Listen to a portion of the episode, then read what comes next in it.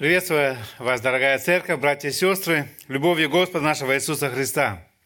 Радуюсь, что в этом воскресном дне имеем возможность заглянуть в Писание, учиться у нашего Господа, которого Слово и сегодня актуально. Я надеюсь, у вас каждого есть бюллетень с собой и Библия, что вы можете следить э, за местописаниями и за тем, что сказано, и чтобы и дома вы могли еще дальше продолжить это обучение или изучение этих текстов, но или в домашних группах, что если нет, у нас на выходе есть или в входе, или там посредине тоже должны лежать эти бюллетни, где у нас тема проповеди и некоторые пункты к тому, о чем мы желаем говорить, написано. Желал бы с вами сегодня коснуться актуальной темы, которая нас ежедневно, можно сказать, больше или меньше касается. Мы находимся в, в Евангелии от Матфея. Мы сначала уже проходили эту книгу, и сегодня мы подошли к восьмой главе Евангелия от Матфея. После Нагорной проповеди с пятой по седьмую главу мы подошли именно к этой главе. Между этой Нагорной проповеди с 5 по 7 главу и 10 главы, где Христос говорит именно о великом поручении или поручении, которое Он желает, чтобы делали ученики, уже именно с Ним еще находясь, мы находим эти две главы, восьмую и девятую, где мы много читаем о чудесах, которые Иисус Христос совершал. Причем чудеса не какие-то воображенные символы или воображения какие-то, а действительные, которые учат нас, что Творец владычествует над природой, как Он хочет, всецело, всецело по своей воле. Люди болеют. Но почему? Почему люди болеют? Не только люди, но и христиане. Не правда ли? И христиане болеют. И первое, то, что я желал бы напомнить нам, что причина этой болезни – это грехопадение. И перед тем, что мы э, коснемся конкретно этого текста 8 главы сначала, желал бы вместе с вами немножко больше сегодня взять время для вступления, где мы желаем поговорить именно о болезнях, о причинах болезнях и так далее. Но и потом уже придем конкретно к этим этим примером, где Христос исцелял. Почему люди болеют? Итак, Бытие, 2 глава, 16-17 стих. Бог после сотворения человека дал ему определенное предупреждение. И мы знаем, кто мы читаем Библию, об этом, как это предупреждение выглядело. Здесь мы читаем 16-17 стих. «И заповедал Господь Бог человеку, говоря, от всякого дерева в саду ты можешь есть, и от дерева познания добра и зла. Не ешь от него, ибо в день, в который ты вкусишь от него, смертью умрешь. Господь дал возможность от всех плодов кушать. Было еще одно особое дерево, дерево жизни. Но от одного дерева Бог запретил кушать, от познания добра и зла. И мы знаем эту историю, как все-таки произошло это искушение от дьявола.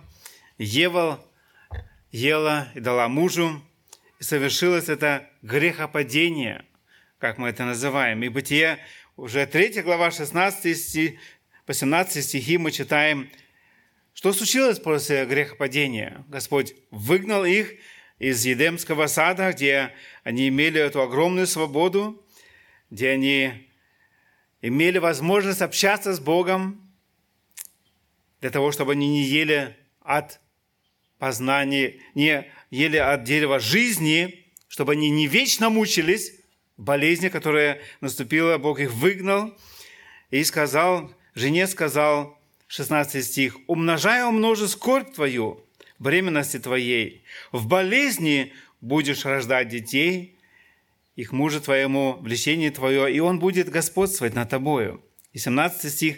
Адам уже сказал, за то, что ты послушал голос жены твоей и ел от дерева, о котором я заповедал тебе, сказав, не ешь от него, проклята земля за тебя, со скорби будешь питаться от нее во все дни жизни твоей. Грех привел к болезни и смерти. И это, можно сказать, общая причина, почему люди болеют с того дня, с того времени.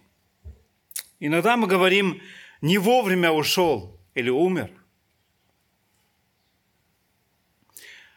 Восставшие Адам и Ева, по идее, должны были сразу умереть. Но Бог позволяет жить, и у Бога есть еще план подарить жизнь вечную и спасти души. И поэтому мы сегодня все еще живем, и люди рождаются, и число поклонников Ему тоже увеличивается. Смерть, можно сказать, это всегда общая причина грехопадения. И это мы должны помнить и сознавать. Кроме этого, Бог использует болезни для испытания и исправления. Книга Иова открывает нам Бога и его отношение к людям. Иова, 1 глава, 6 по 12 стих, мы читаем здесь о том, как к Богу навстречу пришел и сатана. Седьмого стиха я читаю, «И сказал Господь сатане, откуда ты пришел?» И отвечал сатана Господу и сказал, «Я ходил по земле и обошел ее». Восьмой стих, «И сказал Господь сатане, обратил ли ты внимание твое на раба моего Иова?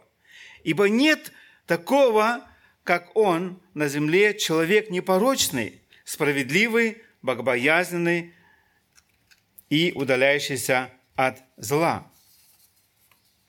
И отвечал сатана Господу и сказал, разве даром богобоязнен Иов? Не ты ли кругом оградил его, и дом его, и все, что у него? Дело рук его ты благословил, и стада его распространяются по земле. Но простри руку твою и коснись всего, что у него благословит ли он тебя? И сказал Господь сатане, вот все, что у него в руке твоей, только на него не простирай руки твоей, и отошел сатана от лица Господня.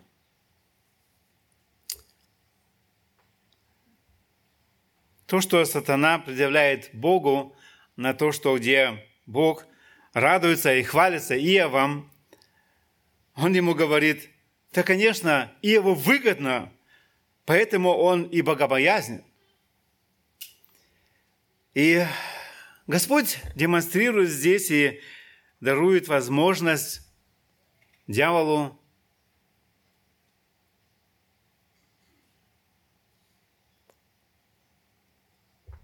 пресечь именно на то, что у него есть. Мы читаем здесь в 11 стихе, «Но простри руку твою и коснись всего, что у него, дьявол здесь говорит, благословит ли у тебя. То есть не он сам, но то, что у него. Что у него было? Чем он гордился? Чем гордятся сегодня родители? Это дети и имущество. И то, что у него было, Бог допустил, чтобы он имел право и забрать это. Мы читаем, это шел сатана от лица Господня – мы знаем, Иов выстоял это испытание. Он принял это тоже как от Господа, Бога. И как он мог сказать жене, разве мы только доброе принимаем?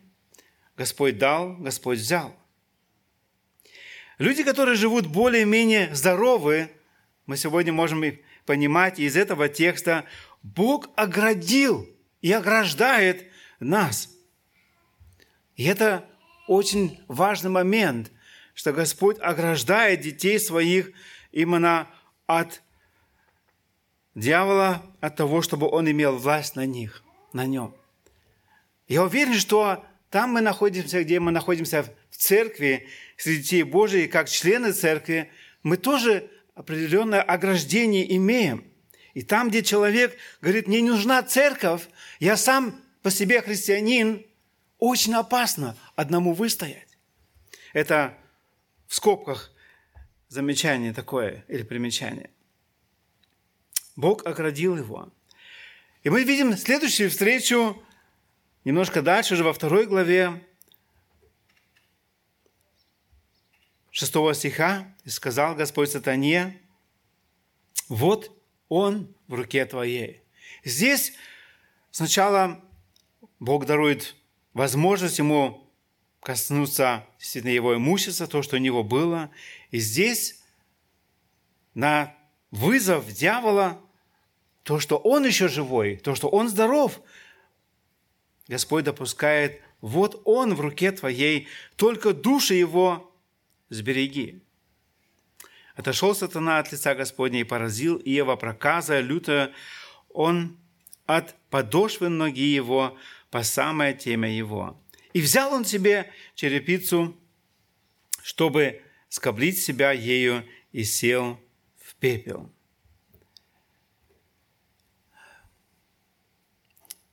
Мы сегодня знаем, почему Иов переживал эту болезнь страшную. Но Иов в тот момент не понимал. Мы должны сознавать, что он был один из первых, эта книга одна из первых, которая была, или самая первая, которая вообще была написана. И он мог, не мог до конца все это понимать. Он не был при этих встречах, и он не знал, что Бог доказывает дьяволу здесь верность его, и что и любовь его к нему.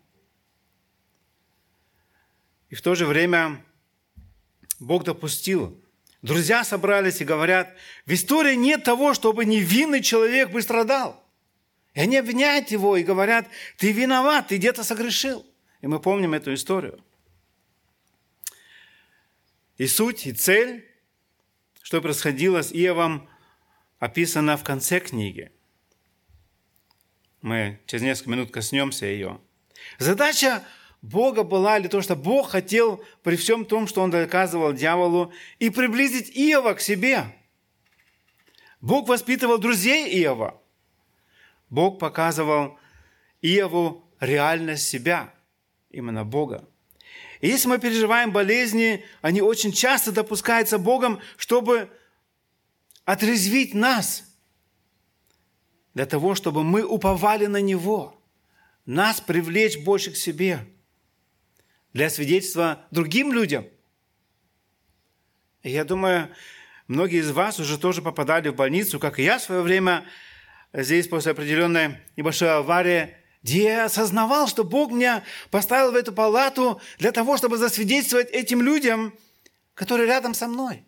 Мы не знаем всегда той цели, которую имеет Бог, но Бог что-то допускает, и у него Бога есть цель с нами лично, но и с людьми вокруг нас. И Бог учит. Иов, возможно, надеялся в какой-то степени на свой социальный статус. Если мы читаем эту книгу, он говорит о том, как он помогал и другим, имея действительно огромное богатство. Он был достаточно известным человеком в этом обществе. Он мог надеяться на богатство, оно у него было. Он мог надеяться на семью, дети хорошие – они собирались друг с другом в домах, по всей видимости, дружная большая семья. Что мы желаем себе как родители, когда и наши дети дружат, имеют эти хорошие отношения. У него было это все. И Бог забирает в определенный день без предупреждения эти подпорки. Посмотрите, что происходит в конце этой книги, вторая глава, с 1 по 5 стих мы читаем, «И отвечал Иов Господу и сказал, «Знаю, что ты все можешь, и что намерение твое не может быть остановлено». Это очень важный момент. Знай, что ты все можешь, и что намерение твое не может быть остановлено. Я читаю еще пятый стих. «Я слышал о тебе слухом уха, теперь же мои глаза видят тебя». после того, что он пережил все эти испытания, его вера в Господа увеличилась, и он прославил его. Я слышал от тебя слухом уха, теперь же мои глаза видят тебя. Это специфическая причина болезней, которую Иов переживал, которые и мы можем переживать. Господь хочет нас приблизить к себе, поэтому каждый раз, когда мы переживаем болезнь, ищите Господа, смиряйтесь пред Ним, склоняйтесь, признавайте свою зависимость от Него. Это угодно Господу. Это второе, почему есть болезнь, есть грехопадение, если это специфическое действительно переживание, где Бог испытывает и желает нас дальше и приблизить к себе, то третья причина болезни – это причина наказания от Бога. В определенных случаях Бог поражал людей болезнями для того, чтобы показать свой гнев. Четвертое царство, 5 глава, с 20 по 27 стих, мы читаем о Елисее и конкретно был это слуга Гиезии, который видел, как Бог сделал чудо Наймана, как Бог исцелил, как Бог использовал здесь Елисея. И Елисей не взял в подарки то, что этот э, Нейман предлагал. И здесь было покушение. Именно Гиезия, он это все видел, что Найман, Найман был готов дать подарки. И мы читаем здесь с 20 стиха, «И сказал Гиези, слуга Елисея, человека Божия, вот господин мой отказался взять из руки Неимана, этого сириянина, то, что он приносил. Жив Господь, побегу я за ним и возьму у него что-нибудь». И погнался Гиези за Неиманом. И увидел Неиман, бегущего за собой, и сошел с колесницы навстречу ему и сказал, «С миром ли?» Он отвечал, «С миром, господин мой, послал меня сказать, вот теперь пришли ко мне с горы Ефремовой два молодых человека и сынов пророческих, дай им талант серебра и две перемены одежд. И сказал Нееман, возьми, пожалуй, два таланта. И упрашивал его, и завязал он два таланта серебра, и два мешка, и две перемены одежд, и отдал двум слугам своим, и понесли перед ним. Когда он пришел к холму, то взял из рук их и спрятал дома, и отпустил людей, и они ушли. Когда он пришел и явился Господу своему, Елисей сказал ему, «Откуда Гиези?» И сказал он, «Никуда не ходил раб твой». Сказал он ему, «Разве сердце мое не сопутствовало тебе, когда обратился навстречу тебе человек, тот с колесницы своей?» Время ли брать серебро и брать одежды или масличные деревья и виноградники и мелкий или крупный скот и рабов или рабынь? Пусть же проказа Неймана пристанет тебе и к потомству твоему навек. И вышел он от него белый от проказы, как снег. Бог прогневался на Гезия и то, что он возжелал, именно этим обманным путем это сделать, и Бог наказал его здесь проказывая. Бог предает людей в похотях сердец. Апостол Павел пишет об этом в Римлянам 1 главе, с 21 по 27 стих, там, где болезни, предающиеся половым путем через противоестественное употребление интимных отношений. 24 стих мы читаем, Римляна 1 глава, «То и предал их Бог в похотях сердец их нечистоте, так что они сквернили сами свои тела». 26 стих, «Потому предал их Бог постыдным страстям». И 27 конец, «И получая в самих себе должное возмездие за свое заблуждение». Возможно, болезнь и в наше время сегодня, где Бог наказывает нас. Книга Иакова, 5 глава, говорит нам о том, более ли кто из вас, пусть призовет пресвитеров церкви, и пусть помолятся над ним, помазав его елеем во имя Господне. И молитвы веры исцелит болящего, и восставит его Господь, и если он соделал грехи, простятся ему. 16 стих. «Признавайтесь друг пред другом в проступках и молитесь друг за друга, чтобы исцелиться. Много может усилена молитва праведного». Каждый месяц мы празднуем здесь вечерю Господню, в основном первое воскресенье вместе, иногда и в другое время. И апостол Павел предупреждает, чтобы мы не легкомысленно участвовали в вечере. Бог может наказать, либо через смерть, или через болезни. И поэтому он призывает к тому, чтобы мы размышляли о том, что сделал Господь ради нашего прощения. И там, где мы хладнокровно участвуем, без того, чтобы действительно смириться перед Господом, просить у Него прощения за наши грехи, но просто участвуем, то Бог может допустить болезни. И здесь речь, думаю, в первую очередь идет именно о том, там, где мы больны, где Господь допускает болезнь, и Он желает нас приблизить к себе через покаяние где важно проверить себя. Возможно, Господь меня здесь именно наказывает для того, чтобы покаяться. И там, где это покаяние происходит, 16 стих, признавайтесь друг пред другом в проступках и молитесь друг за друга, чтобы исцелиться. Много может усиленная молитва праведного. Слова и дела Иисуса свидетельствовали о том, что Он есть Мессия – об этом мы читали, именно и читаем в 3 по 4 главу, особенно, где Христос принимает крещение в Евангелии от Матфея, 3 глава, где слышно этот голос, что Он действительно Мессия, это Сын мой возлюбленный. После мы читали, как я уже сказал в этой проповеди, Нагорной проповеди, где Христос говорит именно о критериях, о принципах последователей Его Царства, где Он показывает этот путь – именно к нему, как должно жить э, его следователям. Однако иудеи продолжали сомневаться, а может ли этот человек быть действительно Мессией? Если да, то сможет ли он осуществить все необходимые изменения, чтобы установить свое царство? Обладает ли он силой, нужной для осуществления именно этих перемен?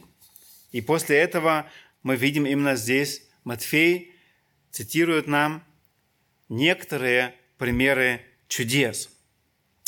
Чудеса эти были произведены в различных сферах жизни, являя или они явили масштабы власти Иисуса Христа действительно над миром. И здесь мы коснемся этих моментов. Здесь мы видим три чуда, которые мы желаем вместе прочитать. И первое – это первые четыре стиха. Это чудо исцеления прокаженного. Здесь в бюллетнях вы видите еще местописания, которые указаны под пунктом, где именно и другие евангелисты также цитируют это чудо, как и здесь, в этом случае Марк цитирует и евангелист Лука. Но мы прочитаем именно из Матфея, 8 глава, 1 4 стиха. «Когда же сошел он с горы, за ним последовало множество народа. И вот подошел прокаженный и, кляняясь ему, ему сказал, «Господи, если хочешь, можешь меня очистить». Иисус, простерши руку, коснулся его и сказал, «Хочу, очистись». И он тотчас очистился от проказы. И говорит ему Иисус, «Смотри, никому не сказывай, но пойди покажи себя священнику и принеси дар, какой повелел Моисей во свидетельство им. Интересно, что первое чудо, которое описывает Матфей, это было именно совершено с прокаженным. Мы знаем, что Иисус уже до этого, Евангелие от Иоанна, как раз во второй главе, и далее мы читаем, где Бог уже совершал определенные чудеса. Но Матфей описывает именно это первое чудо, которое он желает опубликовать, э, именно где он совершил это чудо с прокаженным. Почему исцелен был именно этот прокаженный? Он имел дерзновение, важно заметить здесь, прийти к Иисусу. Мы знаем, что прокаженные должны быть далеко от народа. Но он имел дерзновение прийти к нему. Он не говорит Иисусу, если можешь. Он знал, что он может исцелить его, что он может это сделать. Если хочешь, он ему говорит, он не претендует, не требует и не заставляет Иисуса его исцелить. Мы читаем, что он говорит, кланяясь ему, сказал, «Господи, если хочешь, можешь меня исцелить». Иисус исцелил его, читаем в этом третьем стихе, прикоснувшись к нему, который считался неприкасаемым. Потом он повелел ему пойти показаться священнику. Об этом мы читаем в Левит 14 глава. Я не буду это читать, но там мы читаем об этом, как это должно быть. И они должны были проверить, насколько это действительно от Бога. Иисус не разрешил очищенному им от проказа говорить об этом прежде, чем он не покажется священнику. И, возможно, я уверен в том, что Господь хотел именно, чтобы священники, которые сомневались о том, что, это, что Он является Мессией, чтобы они первыми увидели именно это исцеление и удостоверились в исцелении этого человека. Господь хотел, чтобы это было во свидетельство именно священникам, так как оно, по-видимому, и получилось. И в истории мы знаем, не было до этого именно исцеления, кроме исцеления Мариами в числа 12 глава. Можно себе представить, какое это произвело впечатление, когда этот бывший прокаженный человек зашел в храм и показал себя именно очищенным, здоровым от проказы. Конечно же, священники должны были тщательно расследовать все обстоятельства, связанные с этим происшествием. Иисус таким образом как бы предъявил свою визитную карточку, что Он является именно Мессией. И эти священники должны были это познать и осознать, зная Ветхий Завет именно о том, что было предсказано о нем. Исцеленный не должен был говорить о том, что Господь его исцелил или рассказывал, интересно, эти заметки. Почему именно? Что Господь хотел в первую очередь? Чтобы говорилось о его чудесах или о Евангелии? Интересный момент. Так, первое чудо, которое мы здесь видим, чудо исцеления прокаженного. Господь имел определенную цель – и Господь хотел, чтобы именно это было и записано у нас здесь, в Евангелии от Матфея. Второе чудо, которое мы читаем здесь, это с 5 стиха по 13 стих этой же главы Матфея, 8 глава. «Когда же вошел Иисус в Капернаум, к нему подошел сотник и просил его, «Господи, слуга мой лежит дома в расслаблении и жестоко страдает». Иисус говорит ему, «Я приду и исцелю его».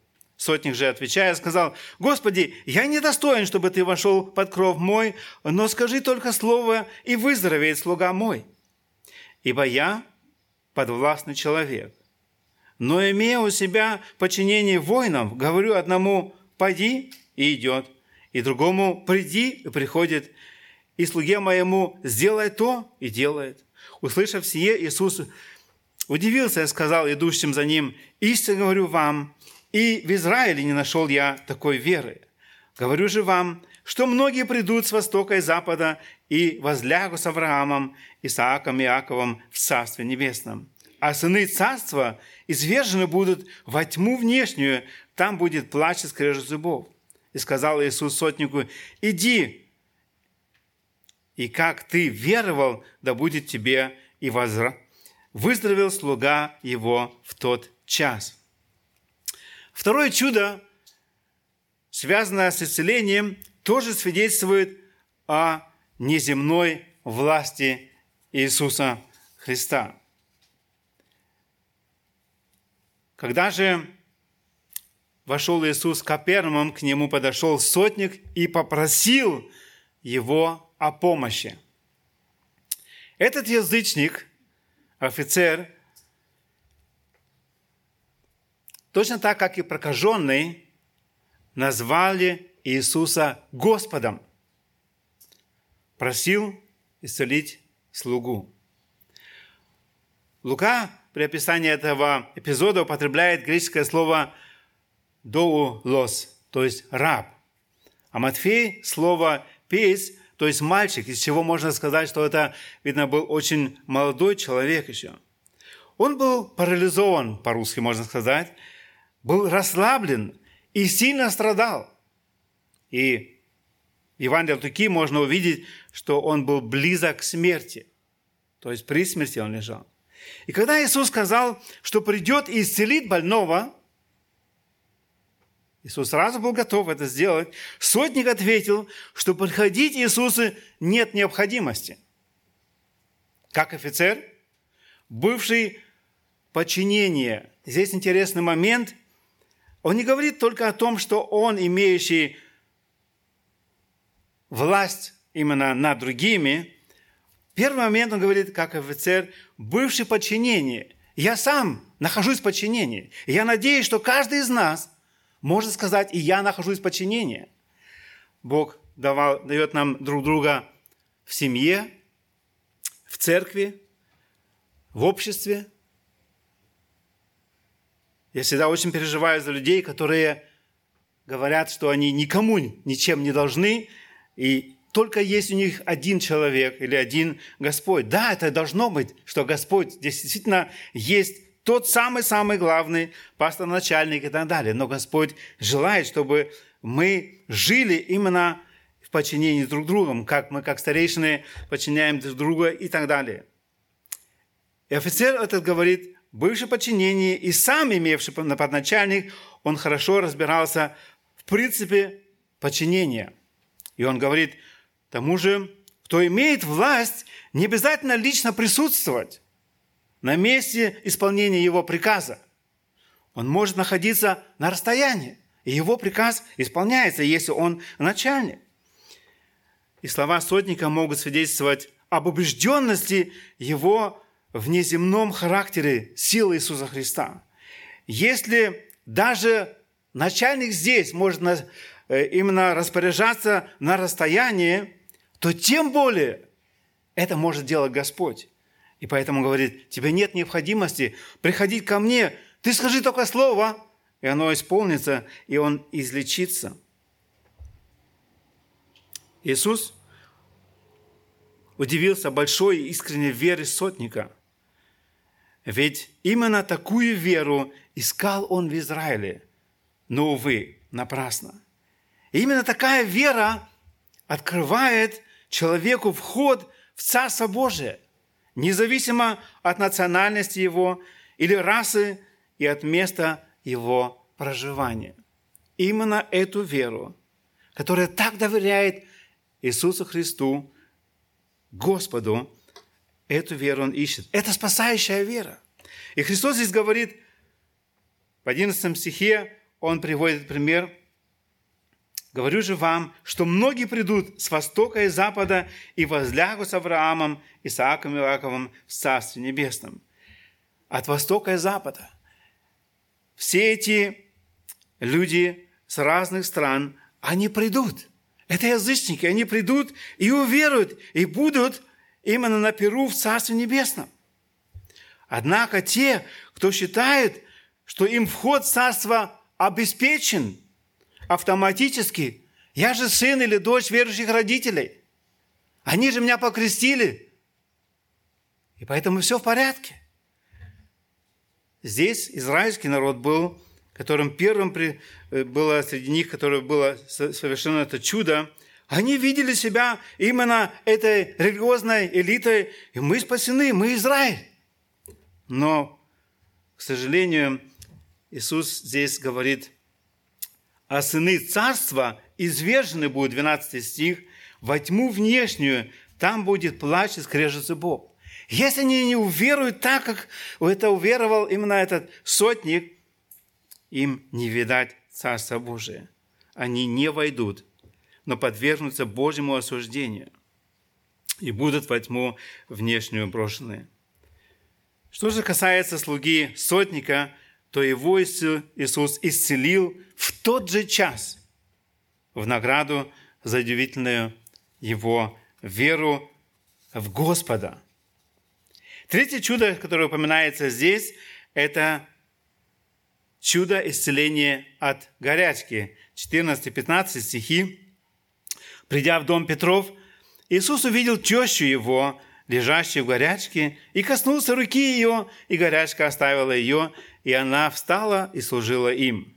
Иисус вошел затем в дом Петра в Капернауме и увидел тещу его, лежащую в горячке. Что же он делал? Он прикоснулся к ее руке и исцелил ее. Это чудо не закончилось этим. Эта женщина стала сразу тут же им служить. Ей не надо было еще после того, что температура оставила ее, эта горячка, еще какое-то время, чтобы отдохнуть, прийти в себя, или она ощущала какую-то слабость. Нет, она тут же все прошло, и она служила им. Это были три чуда, которые здесь мы прочитали в этих первых или да, в этой главе, восьмой. Вначале еще есть ряд целых других чудес, но мы идем именно дальше еще. Четвертый пункт я назвал чудеса во свидетельство Мессии. Это 16 по 18 стихи. 16 по 18 стихи нашей главы 8 Евангелия от Матфея. «Когда же настал вечер, к нему привели многих бесноватых, и он изгнал духов, словом исцелил всех больных. Да будет изреченное через пророка Исаию, который говорит, «Он взял на себя наши немощи и понес болезни». Увидев же Иисус вокруг себя множество народа, велел ученикам отплыть на другую сторону. В это время, когда Иисус находился в доме Петра, к нему привели многих бесноватых, Матфей кратко отмечает, что все они были исцелены во исполнении слов, сказанных пророком Исаия. 53 глава, 4 стихе мы читаем, это именно эм, цитата, которая здесь э, названа «Он взял на себя наши немощи и понес болезни». Не только физическое исцеление давал Иисус, но и способность преодолевать действия сил зла – было именно в его власти. И окончательно слово, эти слова были исполнены на Голгофском кресте, где Иисус умер за нас, но и по пути к этому событию в процессе своего земного служения Он исцелял многих. Сгоняя демонов, Иисус явил и являл свою власть над сатаною, который управляет миром демонов. Победил ли болезни Христос?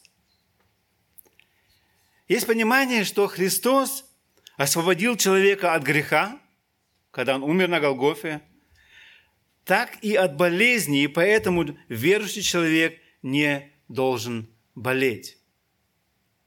Это учение существует, и мы, думаю, здесь и там сталкиваемся с этим от христиан.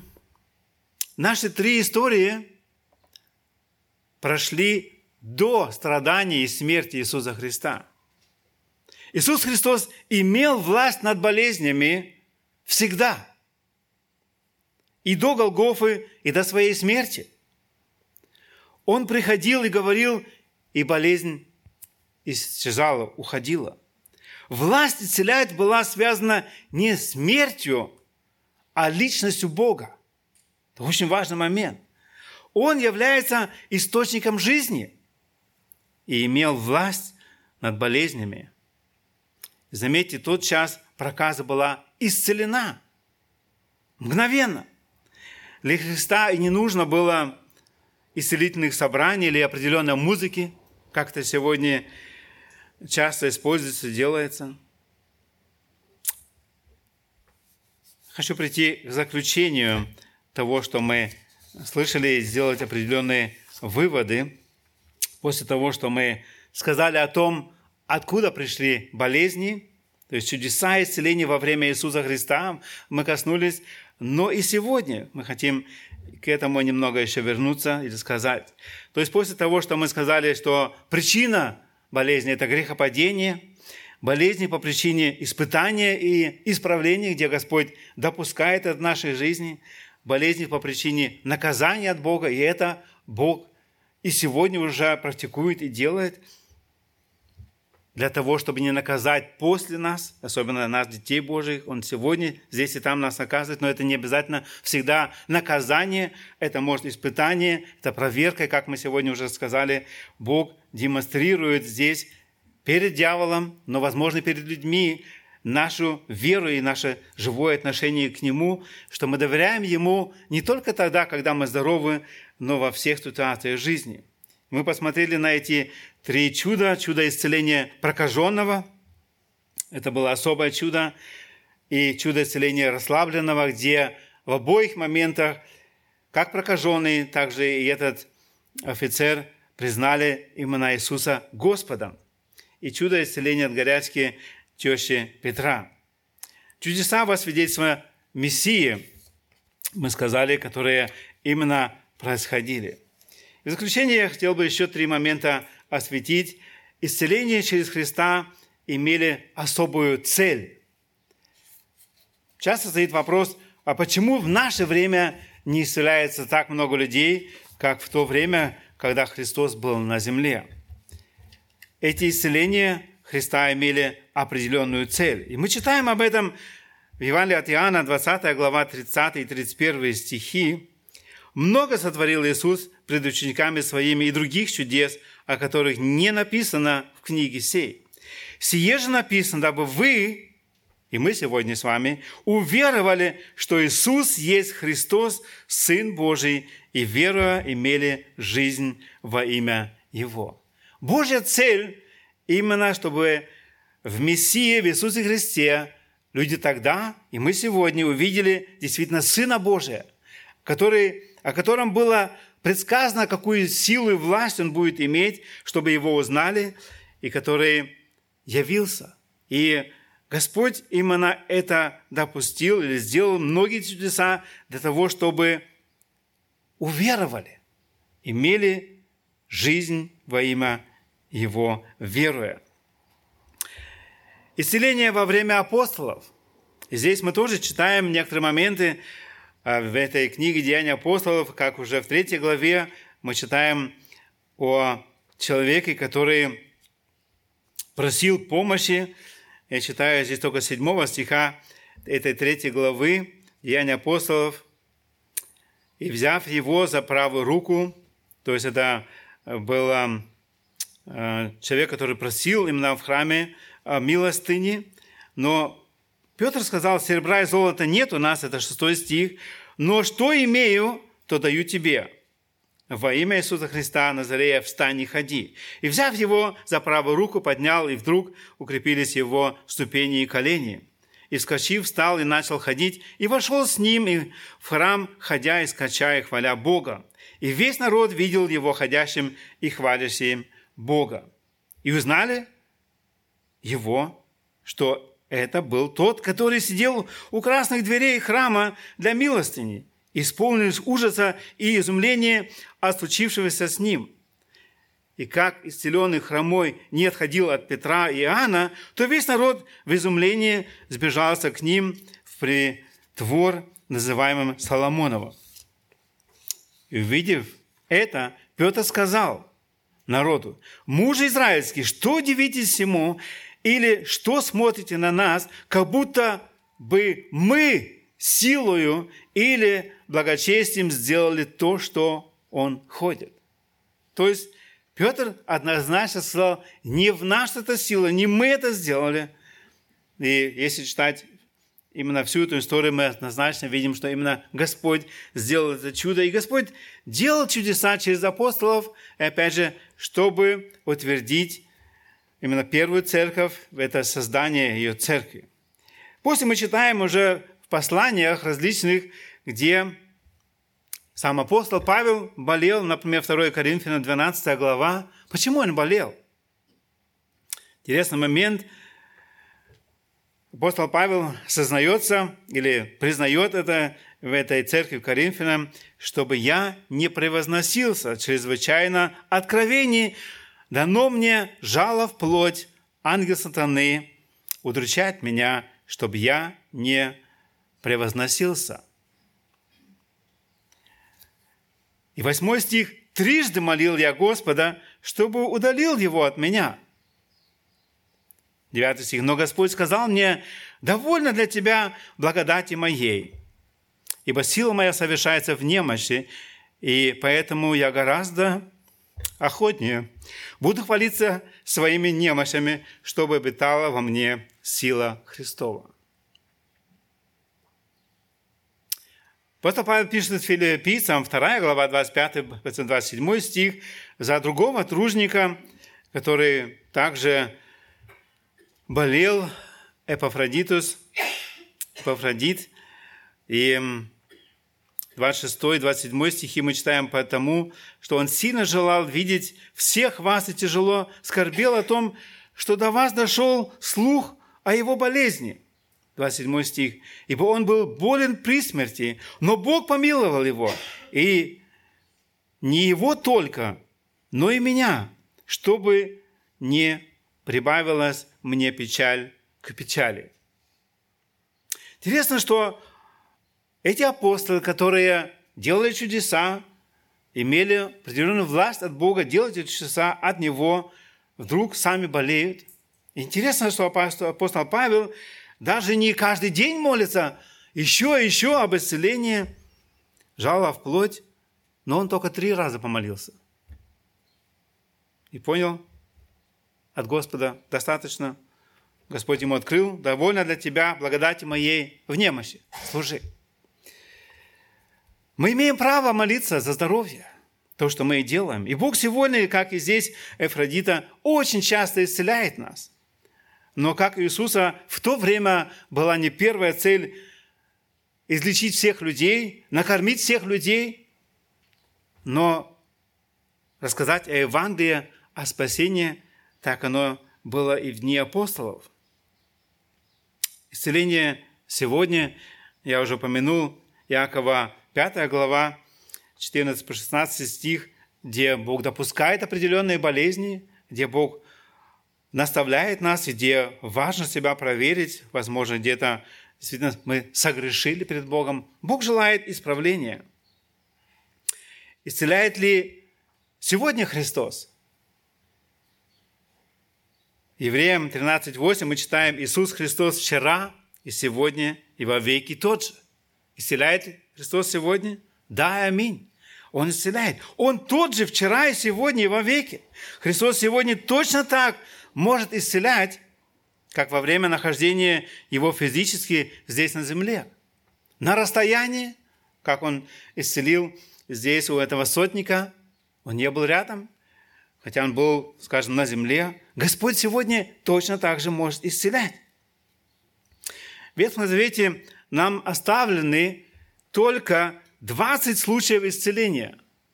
Интересно, за все эти тысячелетия мы читаем Богу было угодно описать нам только 20 случаев исцеления. И большая часть происходила именно э, там, где Бог использовал Елисея. Но уже в 4 царстве 13-14 мы читаем, и Елисей заболел болезнью, от которой потом и умер. В Новом Завете, что было Богу угодно, мы читаем 42 исцеления, которые связаны именно с Иисусом Христом в Евангелиях. Это тоже немного. Бог намного, или Господь намного больше исцелял, но цель Господа была не, как я уже сказал, не просто всех исцелить в Римской империи или израильский народ, но принести им Евангелие. Да, Господь любит исцелять, имеет эту власть, но Он это не всегда делает. Все ученики, кроме Христа, умерли. Христос воскрес из мертвых. Главная цель Христа – не исцеление тела, а работа Его над нашей душой. Победа Иисуса Христа на Голгофе гарантирует детям Божьим вечную жизнь без всякого влияния греха и тления. И мы ждем того момента, в Откровении 21.4, где мы читаем, «И отрез Бог всякую слезу с очей их, и смерти не будет уже, ни плача, ни вопля, ни болезни уже не будет, ибо прежнее прошло». Что является самым большим чудом исцеления? Если мы читаем за Исаия, 53 глава, 4 и 5 стих, мы читаем об этом и в 1 Петра 2, 24, об этом огромном чуде. Это чудо возрождения. Оно намного больше чуда, чем исцелить плоть. Там, где мы мертвые в наших грехах, Бог дарует нам жизнь вечную. 1 Петра 24, прочитаем еще этот стих. «Он грехи наши сам вознес телом своим на древо, дабы мы, избавившись от грехов, жили для правды, ранами Его вы исцелились». Можем мы это сказать сегодня для себя, что Господь исцелил нас – наши души, что мы имеем жизнь вечную в Нем. Сегодня это предложение реально. Имеют ли люди власть исцелять? Люди могут только просить о исцелении. У них нет власти. Сегодня есть целый ряд целителей, экстрасенсов, различные бабки, как мы это называем, которые говорят, что могут лечить. Вы можете здесь, в Германии, найти.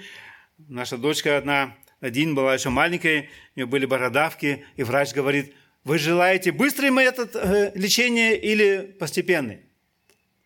Есть женщина, которой вы можете пойти, она эти бородавки отговорит и будет здорова, или есть таблетки. И сегодня есть очень много тех называемых людей, которые целители. Я думаю, Каждый из нас уже встречался с такими. Что это за исцеление?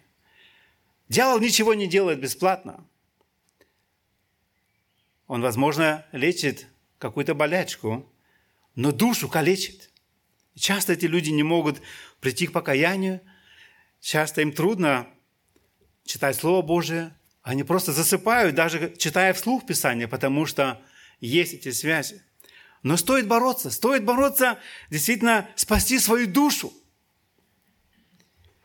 Просите Бога, имеющего власть с исцеления, доверьте Ему результат. Да, мы можем просить Господа и исцеления, которое сегодня у нас недуги целый ряд, и особенно тогда, когда мы стареем.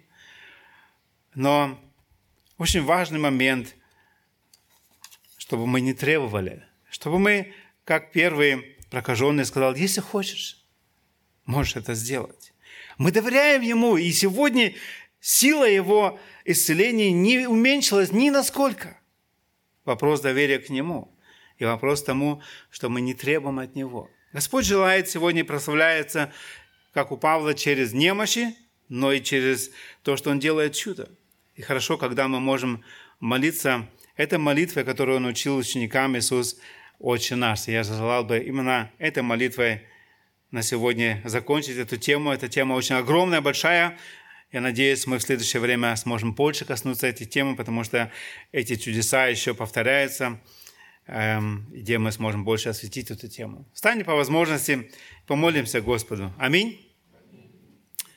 А Господь, мы благодарим Тебя за то, что Ты вчера, сегодня и во веки тот же. Мы благодарим Тебя, что Ты пришел в этот мир – спасти нас, грешников. Мы были в наших грехах, и мы не имели никакого-то шанса на выздоровление, на жизнь вечную. Мы возгордились, и смерть пришла к нам. Но, Господь, благодарим Тебя за то, что Ты смиловался над нами. Ты пришел в этот мир спасти грешников. Ты Сегодня даруешь возможность нам слышать это Евангелие, что ты сегодня готов не только врачевать тело, но ты готов врачевать душу нашу. Ты желаешь возродить сердце и дать вечную жизнь. И, Господь, я благодарю Тебя за всех тех, кого Ты уже коснулся, кто сегодня уже радуется именно этой жизни вечной. Помоги нам больше славить Тебя, благодарить за эту жизнь в Тебе. Прости, что мы так много говорим о различных болячках, больше, чем о том выздоровлении, которое Ты дал нашей душе. Господи, дай, чтобы наши дети и внуки видели в нас эту благодарность исцеления наших, наших душ, этой жизни вечной, которую подарил нам, чтобы они также возжелали именно не главное здоровье, а именно этих живых отношений с Тобою. Господь, дай нам эту милость, каждому из нас, что мы сегодня уже познали Тебя. И Ты и сегодня силен уврачевать наших больных, пожилых, братьев, сестер. Ты можешь дать силы дальше уповать на Тебя – ты можешь дать и выздоровление. Пусть Твоя воля будет сегодня среди нас. И мы желаем молиться Тебе, этой молитвой, которую Ты учил учеников своих в смирении. Отче наш, сущий на небесах, да светится имя Твое, да придет Царствие Твое, да будет воля Твоя и на земле, как на небе.